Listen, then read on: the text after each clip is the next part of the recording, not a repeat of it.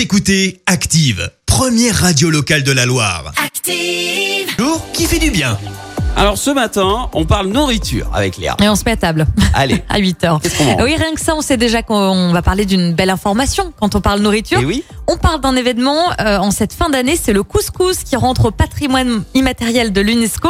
Comme quoi, l'année 2020 n'aura pas été un total fiasco pour euh, les Français. La candidature de ce plat typique du Maghreb a été portée euh, pour la toute première fois par le Maroc, l'Algérie, la Tunisie et la Mauritanie.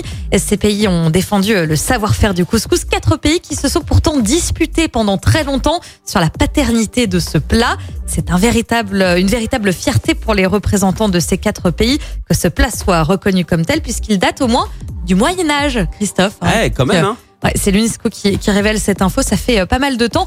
L'organisation internationale affirme même que le couscous est bien plus qu'un plat. C'est un moment, des souvenirs, des traditions, des savoir-faire, des gestes qui se transmettent de génération en génération.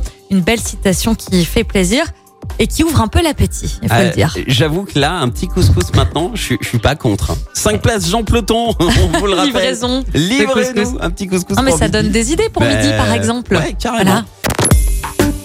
Écoutez Active en HD sur votre smartphone, dans la Loire, la Haute-Loire et partout en France, sur activeradio.com.